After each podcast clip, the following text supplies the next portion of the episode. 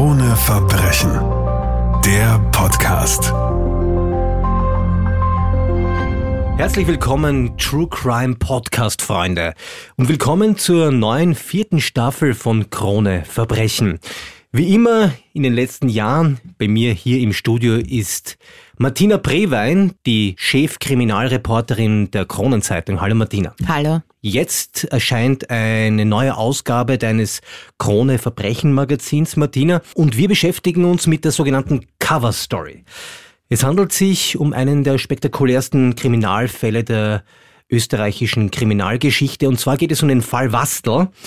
Martina, wir sind im September des Jahres 2001 und sind am Rande von Wiener Neustadt. Die Familie Wastel ist eine kleine Familie bestehend aus einem Vater, einer Mutter und einem sechsjährigen Kind. Wie beginnt dieser Tag für diese Familie, Martina? Also er ist Gemeindebediensteter, ist 42 Jahre alt, sie Kindergartenhelferin, Teilzeit-Kindergartenhelferin, mit, äh, ist 37 Jahre alt. Der gemeinsame Sohn ist sechs Jahre alt. Ganz eine normale kleine Familie, also sehr wichtig allen, also dass sie, dass sie dieses kleine Einfamilienhaus, das sie haben, nach und nach ausbauen und zu einem kleinen Schmuckstück machen, leben ein eher sparsames Leben und ja, ein gemütliches Leben, ja. An diesem Morgen eben, wie immer, also stehen sie gemeinsam früh auf, die Frau Wastel macht das Frühstück, dann wird zu dritt gefrühstückt, der Mann, die Frau, der sechsjährige Sohn. Der Mann muss dann bald weg. Er ist im Gemeindebediensteter, muss da verschiedene Baustellen kontrollieren im mhm. Ort und fährt dann los und sie geht dann mit dem Buben zum Kindergarten, wo sie ihn halt in die Kinderbetreuung bringt und um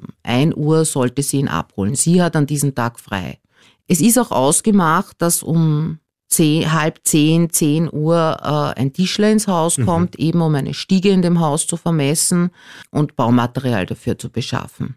Der Vormittag ist dann eigentlich zunächst einmal völlig normal verlaufen. Sie ist, nachdem sie zurückgekommen ist, dürfte sie noch ein bisschen geputzt haben. Das Frühstücksgeschirr hat sie dann noch gewaschen, hat ein bisschen aufgeräumt und dann dürfte eben schon dieser Tischler gekommen sein. Du hast es schon erwähnt, äh, die Familie wollte Renovierungen am Haus äh, machen. Unter anderem sollte diese, diese Stiege renoviert werden.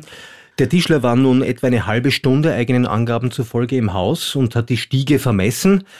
Danach ist die Heidrun Wastel für niemanden mehr zu erreichen, Martina. Ja, das war eben das Eigenartige. Also ab ungefähr 11 Uhr ist sie von verschiedenen Leuten angerufen worden, von ihrem Ehemann, von einer Verwandten, von einer Freundin und sie hat niemals das Telefon abgehoben. Niemand von all diesen Personen hat sich aber irgendetwas Besonderes dabei gedacht, weil jeder hat sich gedacht, na, vielleicht ist sie im Garten und, und riecht äh, Laub auf oder sie ist mhm. vielleicht einkaufen gegangen, kurz oder sie hat so laut den Staubsauger laufen, dass, dass sie nicht gehört wird und die haben ja auch untereinander jetzt noch nicht gesprochen. Mhm. Wirklich komisch war dann alles erst, weil sie hätte um ein Uhr zu Mittag hätte sie den Buben vom Kindergarten abholen sollen. Sie war eben als eine besonders zuverlässige Frau bekannt, die nie mhm. irgendwo in eine Minute auch nur zu spät gekommen ist. Und ihre Kolleginnen, sie hat ja selbst in diesem Kindergarten gearbeitet, haben das auch sehr seltsam gefunden, dass sie da nicht gekommen ist. Ja, und sie haben sie auch nicht erreicht. Jetzt haben sie dann um 13.30 Uhr ihren Ehemann angerufen und haben gesagt, ja, also irgendwas ist komisch, weil, äh, oder er weiß, was mit seiner Frau ist, weil die nicht dorthin gekommen ist, mhm. ja, den Buben abzuholen. Daraufhin ist halt der Paul Wastel sehr nervös geworden, weil er auch gewusst hat, das passt überhaupt nicht zu seiner Frau ist dann eben ins Haus, hat gesehen, also dass sie da noch zusammengeräumt hat, hat dann natürlich diesen Tischler angerufen, der da bei ihr war. Mit dem war er so locker befreundet. Der mhm. hat schon öfters bei Umbauarbeiten irgendwie geholfen. Also das Ehepaar hat ihn gekannt und der hat gesagt, ja, also er ist um 10 Uhr ungefähr aus diesem Haus wieder weg, nachdem er seine Arbeit dort gemacht gehabt hat. Das Einzige, was ihm aufgefallen wäre, ist, dass auf, in der Gasse, ja, in dem dieses Einfamilienhaus steht, also beim Verlassen des Hauses, hätte er einen Mann gesehen, der ist ihm eben aufgefallen, weil er so eine Mickey Maus Krawatte getragen hat, ja, und er hat irgendwie auf das Haus geschaut, ja, aber er hat dem Ganzen keine Bedeutung zugemessen. Dann gab's halt Recherchen äh, vom Herrn Bastel im ganzen Verwandten Freundeskreis. Also dann ist er in, den, in einen nahegelegenen Supermarkt gegangen, hat halt überall gefragt, ob irgendwer seine Frau gesehen hätte und niemand oder mit ihr telefoniert hätte oder irgendetwas, ja. Und jeder hat nur gesagt, na also niemand hat's gesehen, niemand hat mit ihr gesprochen, woraufhin er dann am späten Nachmittag zur Polizei gegangen ist und eine Vermisstenanzeige gemacht hat. Es dauert natürlich ein paar Stunden, bis man sich letztendlich an die Polizei wendet. Man checkt einmal den ganzen Familien- und Bekanntenkreis ab, bevor man so einen Schritt macht. Aber gehen wir vielleicht noch einen kurzen Schritt zurück und vielleicht kannst du uns noch kurz erzählen, wie diese Beziehung dieser zwei Menschen, die Beziehung zwischen den Wastels eigentlich so war. War das den Angaben von Paul Wastel zufolge eine glückliche Beziehung? Allen Menschen, die man so aus ihrem Umfeld nach befragt hat, war das eine glückliche Beziehung. Zwei Menschen, die, diesel die dasselbe Lebensziel sozusagen hatten. So ein Leben in Ruhe und Geborgenheit. Also sehr darauf fixiert, eben dieses Haus zu verschönern, mhm. ja, um sich dort irgendwie so ein kleines Paradies zu schaffen.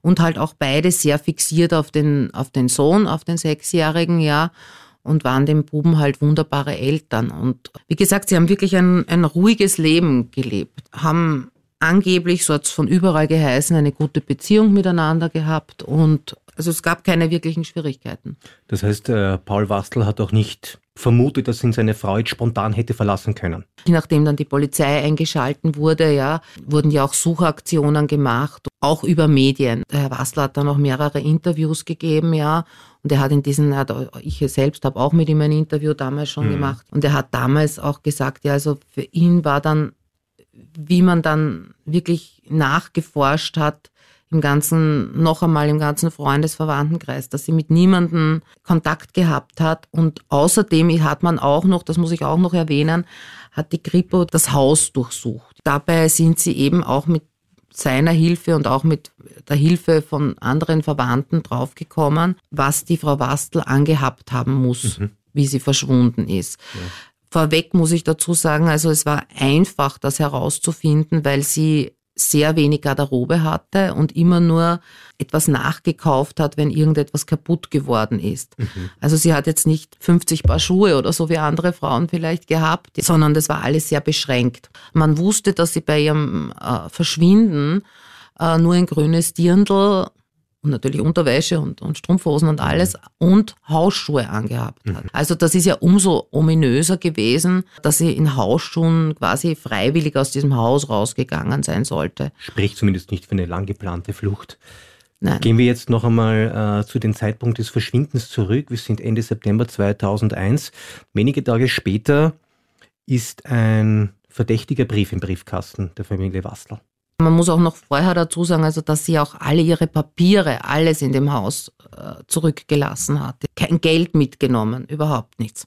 Mhm. Und es war dann so, ein paar Tage später bekommt der Herr Wastel, also sieht er in seinem Briefkasten einen Brief, der ist an ihn adressiert. Der Absender ist angeblich Heidis geheimer Geliebter ist dort gestanden. Ich darf aus diesem äh, Brief, der im Briefkasten gefunden wurde, zitieren. Das steht in deinem aktuellen äh, Krone Verbrechen Magazin drin, das ich gerade in Händen habe.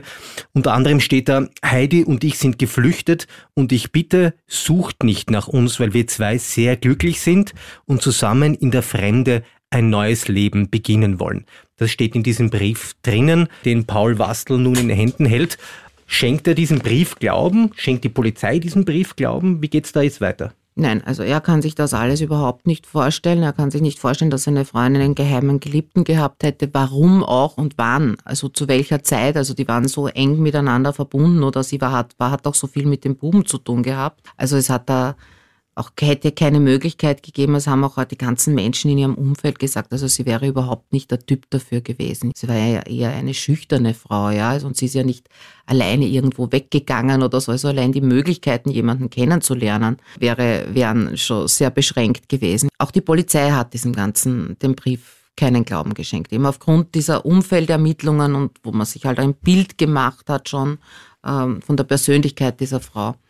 Äh, es wurde dann dieser Schrift, dieser Brief war ja in Handschrift verfasst, wodurch es natürlich einfach war zu überprüfen, also wer könnte diesen Brief denn überhaupt geschrieben haben. Man hat dann schon vermutet, dass es jemand möglicherweise aus dem Umfeld oder mhm. so ist. Auf jeden Fall natürlich als erster Tipp hat man gehabt, diesen, diesen Tischler, ja, mhm, also mhm. weil der ja wirklich der Letzte war, der sie gesehen hat. Es wurde ein Schriftgutachter engagiert und der hat eindeutig herausgefunden, dass dieser Brief von diesem Tischler geschrieben wurde. Mhm. Und was sagt dieser Tischler dann auf diese Vorwürfe? Ähm, das, war natürlich, das waren natürlich schwere Vorwürfe und der Tischler hat sich dann aber, also es klingt jetzt wirklich unfassbar, ja, aber die die damaligen Ermittler haben ihm wirklich Glauben geschenkt, äh, als er gesagt hat, ja, also er hat diesen Brief deshalb geschrieben, genauso wie er diesen Mann mit der Mickey Maus Krawatte auch erfunden mhm. hätte, ja, einzig aus dem Grund, weil er eine Angst gehabt hat, dass er ins Visier der Fahnder gerät, weil er ja sozusagen das letzte Besucher der Heidi Wastel war und er hat sich gedacht, ja, wenn da jetzt niemand gefunden wird oder wenn, wenn der Fall nicht aufgeklärt wird, dann wird im Endeffekt er möglicherweise als Verdächtiger gelten und er wollte dem Ganzen entgehen und dadurch hat er halt diese Aktion gestartet. Das heißt, dieser Tischler ist sozusagen aus dem Ermittlungsschussfeld weg, weil die Ermittler ihm Glauben schenken. Aber von Heidrun Wastel fehlt nach wie vor jede Spur. Man weiß nicht, lebt sie, lebt sie nicht. Es entstehen nun die wildesten Gerüchte auch und auch Paul Wastel selbst, der Ehemann von Heidrun, wird verdächtigt, eventuell damit etwas zu tun haben zu können. Ja, es gehen halt dann einmal die wüstesten Gerüchte um. Also weil es halt vollkommen unklar war, weil sie wirklich niemand gesehen hat. Sie wurde auch über Interpol gesucht. Es hat ja unzählige Medienaufrufe und alles gegeben und niemand hat diese Frau mehr gesehen gehabt. Der Paul Wastel selbst hat dann irgendwie geglaubt, ja, er hat immer gesagt, es muss etwas fürchterliches passiert sein, weil, weil seine Frau hätte ihn nie freiwillig verlassen. Er hat dann geglaubt, dass irgendjemand vielleicht an der Tür angeklopft hat, um auf irgendeine Auskunft vermeintlich wollte, ja, und sie dann irgendwie in, den, in ein Auto gezogen wurde, irgendwo gefangen gehalten wird oder ermordet wurde. Also es sind solche, solche Dinge sind umgegangen und auch in Wiener Neustadt. Aber so mit der Zeit gab es dann auch irgendwie Menschen, die dann gesagt haben, na ja, vielleicht hat er sie ja selbst mhm umgebracht und hat sich da irgendwo ein Zeitfenster geschaffen damals, also an dem Tag ihres Verschwindens, ja, und ist in das Haus gefahren und hat sie dort umgebracht und hat sie halt möglicherweise sogar im Haus irgendwo eingemauert. Er selbst ist ja ein begabter Handwerker auch, aber es haben natürlich Ermittlungen niemals zu so einem Verdacht geführt. Es hat auch keine Kampfspuren in dem Haus gegeben, keine Blutspuren, überhaupt nichts. Also das waren dann halt einfach Gerüchte, die dann nach und nach entstanden sind und mit denen er natürlich sehr zu kämpfen hatte. Das vergehen viele Jahre und wir machen einen Riesensprung vom Jahr 2001, dem Jahr des Verschwindens äh, der Heidrun Wastel, ins Jahr 2012, elf Jahre später. Seit einiger Zeit äh, arbeitet eine sogenannte Cold Case Abteilung und die wird sich dieses Falls wiederum annehmen. Kannst du vielleicht zuerst einmal erklären, was ist eigentlich eine Cold Case Abteilung? Ja, das war bei uns damals noch sehr neu. Also die wurde erst vor kurzem, also kurz davor gegründet. Die wurde vom Bundeskriminalamt gegründet. Gibt sie in anderen Ländern schon viel länger. Cold Case sagt eben kalte Fälle. Mhm. Offene Fälle, das bedeutet, dass Fälle, die schon länger zurückliegen, nicht geklärt wurden, jetzt noch einmal aufgerollt werden, aber auf eine vollkommen andere Art, als das sonst normalerweise passiert, also bei aktuellen Ermittlungen zu Fällen. Und zwar wird da der ganze Akt hergenommen und mit Hilfe von Verhaltensanalytikern, also von Profilern, noch einmal durchgeackert auf mögliche Unstimmigkeiten darin. Und natürlich versucht man auch, also die Menschen, die einst verhört worden sind, ein bisschen zu analysieren aufgrund der Aussagen, die sie gemacht haben. Dabei ist dann relativ rasch äh, der Tischler wieder in Verdacht geraten.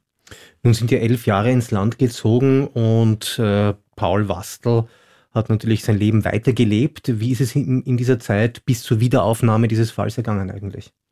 Ja, hat immer wollen, dass natürlich dieser Fall aufgeklärt wird, hat sich halt sehr darauf konzentriert, seinem Sohn Vater und Mutter gleichzeitig zu sein, hat sehr fleißig weitergearbeitet, hat halt versucht, dass sein Sohn wirklich die bestmögliche Schulausbildung bekommt, hat eigentlich sein Leben genauso weitergelebt und halt sehr auf das Kind konzentriert. Die Cold Case Abteilung Du hast es äh, vorher angedeutet, hat Ungereimtheiten festgestellt und ist auf diesen Tischler wiederum gekommen. Was waren die Ungereimtheiten?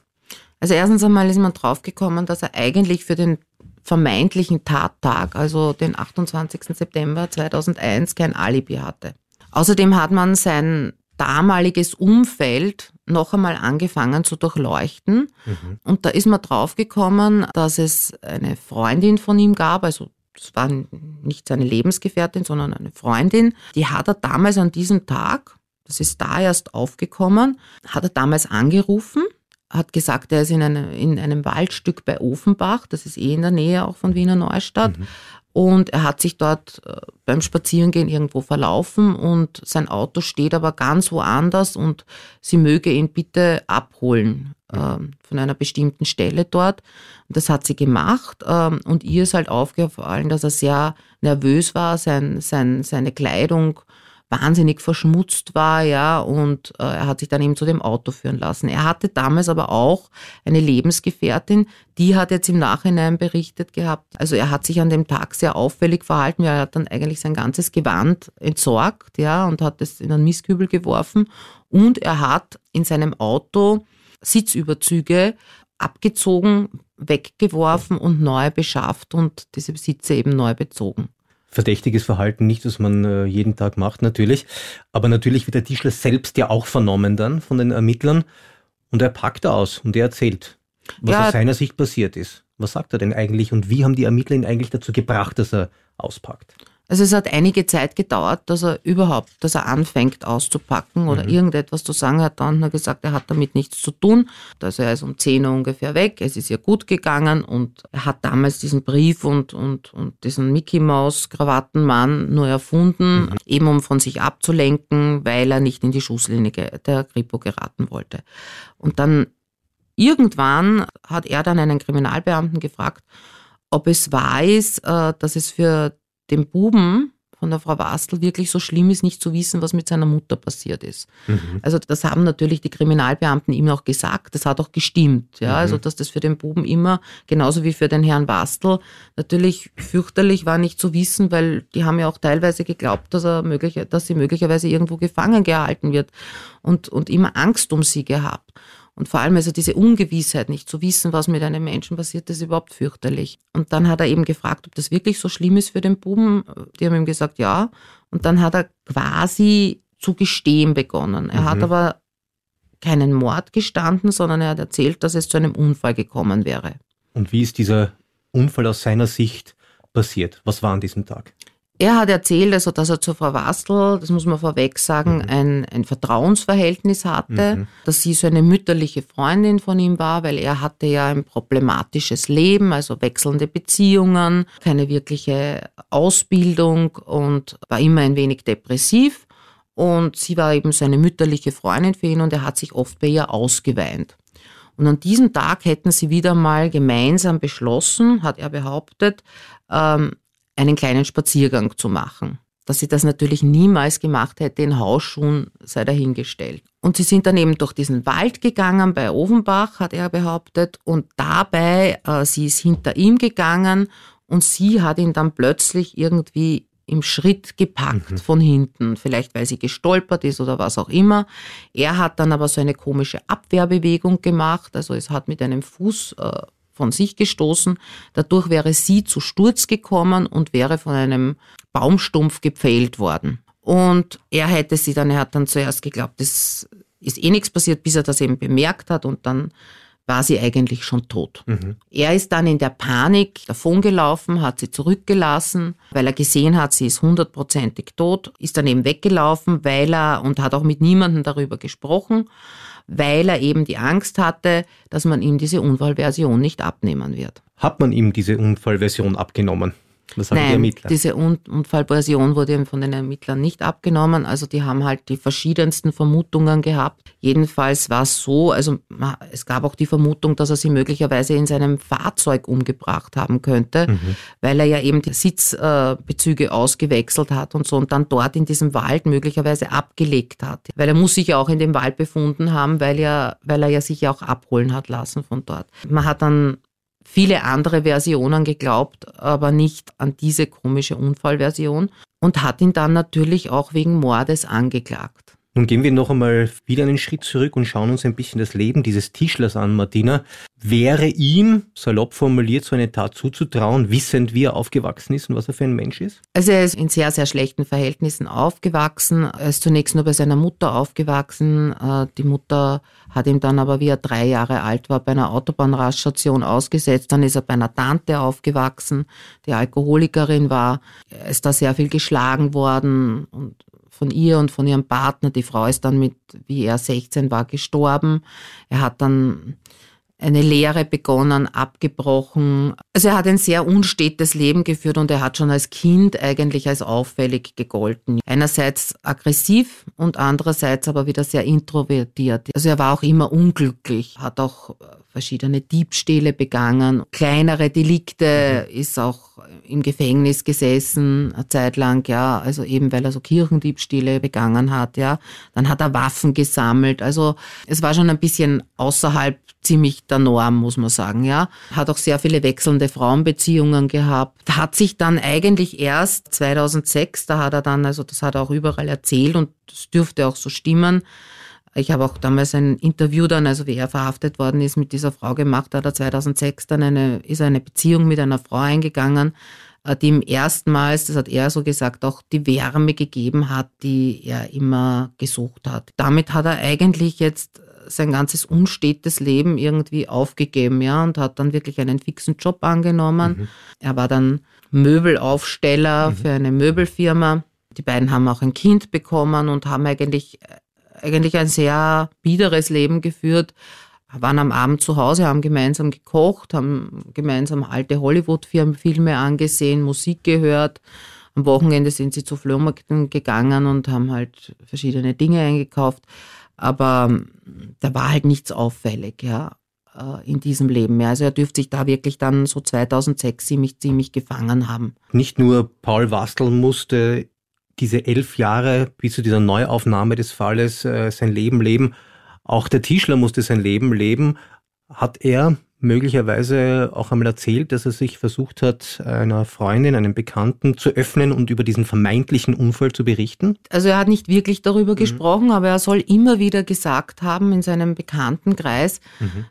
wortwörtlich, es ist so schier, einen Menschen zu sehen, der tot ist und dessen Augen offen sind. Also das ist schon den Leuten immer komisch vorgekommen. Man hat ihn dann auch gefragt, warum er darüber berichtet. Da hat es dann nie irgendwie eine Erklärung wirklich dafür gegeben. Er hat dann irgendwann einmal gesagt, ja, also wie er jung war, ganz jung war, auf der hohen Wand war er dabei, wie jemand abgestürzt ist. Das hat man dann auch versucht mhm. irgendwo, haben dann die Ermittler versucht, diesen Fall nachzuverfolgen, aber da gab es keinen. Aber das war eigentlich das Einzige, ja. Und er hat sich jetzt dann nicht auffälliger verhalten als schon in der, in der Jugend direkt davor. Nun schauen wir uns einmal den Mordprozess an. Wir rekapitulieren. 2001 ist das Ganze passiert, was auch immer. 2012 wurde der Fall dann wieder neu aufgenommen von der Cold Case Abteilung und es kommt zu einer Anklage. Der Tischler wird äh, wegen Mordes angeklagt. Was passiert im Zuge dieses Prozesses? Es gibt Sachverständigen, Verständige, es gibt Gutachten von Psychiaterinnen. Was sagen die alle? Auch über diesen Unfallhergang, den er ja beschreibt. Es wurde ein Gerichtsmediziner engagiert, ja, also der sozusagen diese Version überprüft hat. Und der hat gesagt, also diese Unfallversion, die er da präsentiert hat, ist nicht nachvollziehbar. Mhm. Weil sie soll ja da auf seinen Baumstumpf gefallen sein. Ähm, der hat gesagt, so etwas kann eigentlich nicht passieren. Ja, also dass da so eine Verletzung eintritt. Er hat ja auch genau geschildert, wie sich der Kopf von ihr bewegt hätte und so weiter und so fort. Ja, also nach diesem Unfall, also er, der hat gesagt, das ist alles Unsinn. Mhm. Ja. Mhm.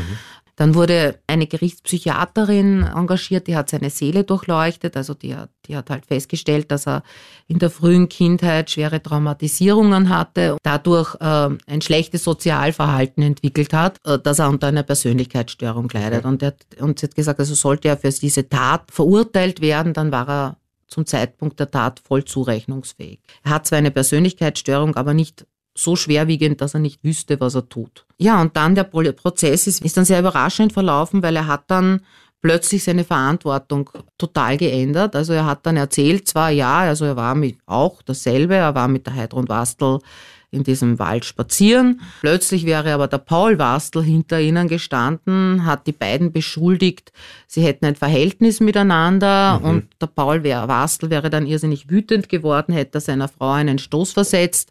Äh, sie wäre dann einen Abhang hinuntergeflogen. Dabei wäre sie gestorben. Und der Paul Wastel ist dann einfach seelenruhig angeblich aus dem, aus dem Wald gegangen. Und er selber hat dann gesehen, dass diese Frau tot ist. Und auch wieder, weil er geglaubt hat, dass ihm niemand glauben wird, ist er dann auch geflüchtet von dort. Also wieder eine komplett neue Version dieses Tages die ihm vermutlich wieder, wiederum niemand abgekauft hat. Die hat ihm niemand abgekauft, ja, und deshalb war ja auch der Paul Wassel im Gerichtssaal und hat gesagt, dass, dass das alles überhaupt nicht stimmt. Und er hatte ja auch ein, ein Alibi durchgehend, ja, also für diesen Tattag. Abgesehen davon natürlich völlig absurd, weil das hätte er ja dann schon früher sagen können, mhm. also wenn diese Version so gewesen wäre.